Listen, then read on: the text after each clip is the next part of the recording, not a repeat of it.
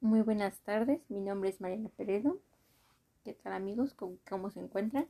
Yo vengo a hablarles del concepto de sucesión y los tipos de sucesión. ¿Qué es sucesión? Se denomina sucesión a la transmisión de bienes, derechos, cargas de un difunto en la persona de su heredero. Es el conjunto de bienes, derechos y obligaciones que al morir una persona son transmisibles a su heredero o legatario. Los tipos de sucesión. La, sucesión a la herencia se, se divide en dos. A título universal, es decir, la transmisión de todos los bienes, derechos y obligaciones. A título particular, es la transmisión de los bienes concretos. Es decir, la sucesión universal es el sucesor recibe el nombre de heredero. A título particular, el sucesor se denomina legatario. El heredero es el título universal ya que hereda toda la masa hereditaria en una parte. Por lo contrario, el legatario, que es el sucesor a título particular, solo responde al de la carga expresamente, señala el testador, salvo que la herencia se distribuya en legados, así los legatarios se consideran como herederos. La sucesión se transmite por la sucesión testamentaria y legítima. ¿Qué es la sucesión testamentaria? La sucesión testamentaria es la sucesión que se transmite con base a la voluntad del testador, el que deja la herencia en la cual se encuentra plasmado en un documento que se denomina testamento. ¿Qué es testamento? El testamento es un, acto personalísimo, revocable libre por el cual una persona capaz dispone de sus bienes y derechos para después de su muerte. Asimismo, el testamento, cuando, eh, en cuanto a su forma, se clasifica en ordinario y especial. El testamento ordinario se, se divide en público abierto, público cerrado, público simplificado y hológrafo. El testamento especial puede ser privado, militar, marítimo y hecho en un extranjero. Los testamentos ordinarios, el público abierto, es aquel que se otorga ante el notario expresando de modo claro y terminante su voluntad. Este se redacta por escrito la cláusula de, su testamento, sujetándose estrictamente a la voluntad del testador, el cual se le dará en voz alta para que se manifieste si está conforme. Procediendo a eso, se firmará la escritura del testador, firmará la escritura el testador, el notario, los testigos, el intérprete, asimismo, asentándose el lugar, año, mes y día, hora en que hubiera sido otorgado. El público cerrado es, escrito por el testador o por otra persona a su ruego, que en papel, en papel común, el cual debe estar cerrado y sellado por el testador en el acto del otorgamiento lo exhibirá ante el notario en presencia de, de tres testigos, declarando que aquel pliego está subcontenido a su voluntad. El, público simplificado es el cual se otorga ante el notario respecto de un inmueble destinado por el cliente en una misma escritura que consigne su adquisición o bien que consigne la regularización del inmueble. El hológrafo es el escrito de puño y letra del testador. No, este no produce efectos si no está depositado en el archivo general de notaría y puede ser entregado por personas mayores de edad debe estar totalmente escrito por el testador firmado con expresión del mes, día y año en que se otorgue. El testamento especial, que es el privado, se permite en casos que el testador se encuentre muy grave de salud y no, este no tenga tiempo para que concurra el notario a hacer su testamento. Cuando en la población no haya notario, juez que actúe por receptoría. De igual manera que no haya notario o juez en la población y sea imposible o muy difícil que concurra el otorgamiento del testamento militar.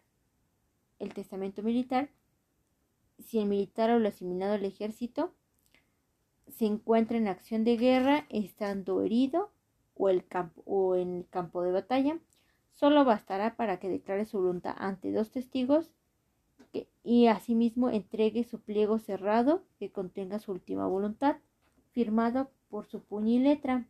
El marítimo, quienes se encuentren en alta mar a bordo del navío de la Marina Nacional, puede testar solo en las siguientes prescripciones, escrito en presencia de dos testigos y del capitán del, navío, el cual será leído, datado y firmado y deberán ser firmado por el, el capitán y dos testigos. Hecho en país extranjero, este producirá efectos en el, de, en el Distrito Federal o la Ciudad de México hoy en día cuando haya sido formulado de acuerdo a la ley del país en que se otorgó. Quien tenga interés jurídico deberá probar ante el juez con la certificación. El cónsul o el vicecónsul mexicano podrá ser las veces de notario o receptor de los testamentos de los nacionales en el extranjero en el caso que la disposición testamentaria de tener en su ejecución en el Distrito Federal, que es la sucesión legítima, que es el, uno de los tipos de sucesión, a falta de testamento o porque se otorgó fuera, el que se otorgó fuera nulo o, o perdió su validez, o el testador no dispuso de todos sus bienes, no, no cumpla con la última condición impuesta al heredero, estuviera muerto antes del que testador, repudiara la herencia o fuera incapaz de heredar, no sea nombrado sustituto, la herencia se transmite en el orden de herederos que la ley dispone.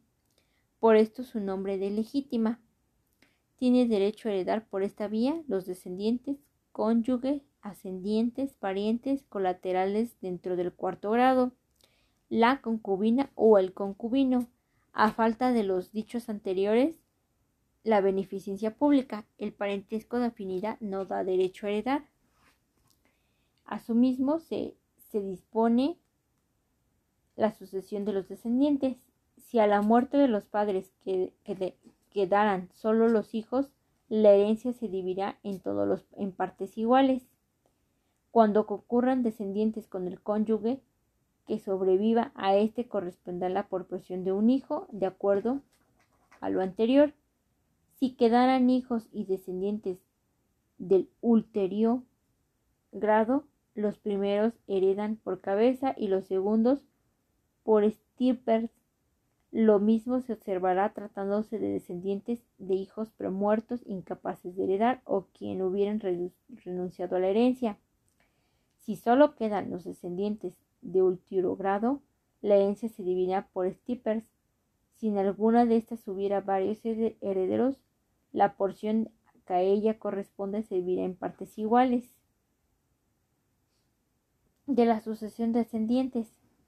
A falta de los descendientes y de cónyuge, sucederá el padre y la madre por partes iguales. Si solo hubiere padre o madre, el que viva sucederá al hijo en toda la herencia.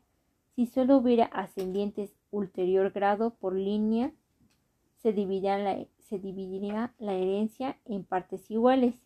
Si hubiera ascendientes por ambas líneas, se dividirá la herencia en dos partes iguales y se aplicará una a los ascendientes de la línea paterna y a otra a la línea materna. Los miembros de cada línea dividirán entre sí por partes iguales la porción que les corresponda. Si concurre el cónyuge del adoptado a los, con los adoptantes, las dos terceras partes de la herencia corresponderán al cónyuge y a la otra tercera parte a los que hicieron la adopción. Si los ascendientes aun cuando sean ilegítimos tienen derecho a heredar a sus descendientes reconocidos. La sucesión del cónyuge. El cónyuge que sobrevive concurriendo con los descendientes tendrá el derecho de un hijo. Si carece de bien a los que tienen al morir, el autor de la sucesión no igualará a la porción a cada hijo debe corresponder. Lo mismo se observará si concurre con hijos adoptivos del autor de la herencia. En el primer caso, el cónyuge recibirá íntegra la porción señalada y en el segundo solo tendrá derecho de recibir lo que, va, lo que baste para igualar sus bienes con la porción mencionada. Si el cónyuge que sobrevive concurre con ascendientes, la herencia se dividirá en dos partes iguales de las cuales se aplicará al cónyuge y, la, y la otra a los ascendientes. Si concurriendo el cónyuge con uno o más hermanos del autor de la sucesión, tendrá dos tercios de la herencia y el tercio restante se aplicará al hermano y se divide en partes iguales entre los hermanos. Si el cónyuge recibirá las proporciones que le correspondan conforme a lo anterior, aunque tenga bienes propios. A falta de los descendientes, ascendientes y hermanos, el cónyuge sucederá en todos los bienes. La sucesión de los colaterales. Si solo hay, hay hermanos por ambas líneas, sucederá por partes iguales. Si concurre con, con hermanos, con medios hermanos, aquellos heredarán doble porción que estos. Si concurre con hermanos, con sobrinos, hijos de hermanos o de medios hermanos, premuertos que sean incapaces de heredar o que hayan renunciado a la herencia, los, los primeros se heredarán por cabeza y los segundos por estippers, teniendo en cuenta lo dispuesto. A falta de hermanos sucederá a sus hijos, dividiéndose la herencia por estippers y la proporción de cada stipper por cabeza. A falta de los llamados, sucederá a los parientes más próximos dentro del cuarto grado, sin distinción de línea ni consideración del doble vínculo, y heredarán en partes iguales. De la sucesión de los concubinos, el concubino o la concubina tienen derecho a heredar, aplicándose lo dispuesto en lo anterior. Y pues eso es todo amigos. Eso es todo por hoy. Espero que les, haya gustado el tema de hoy. Gracias, que tengan bonita tarde.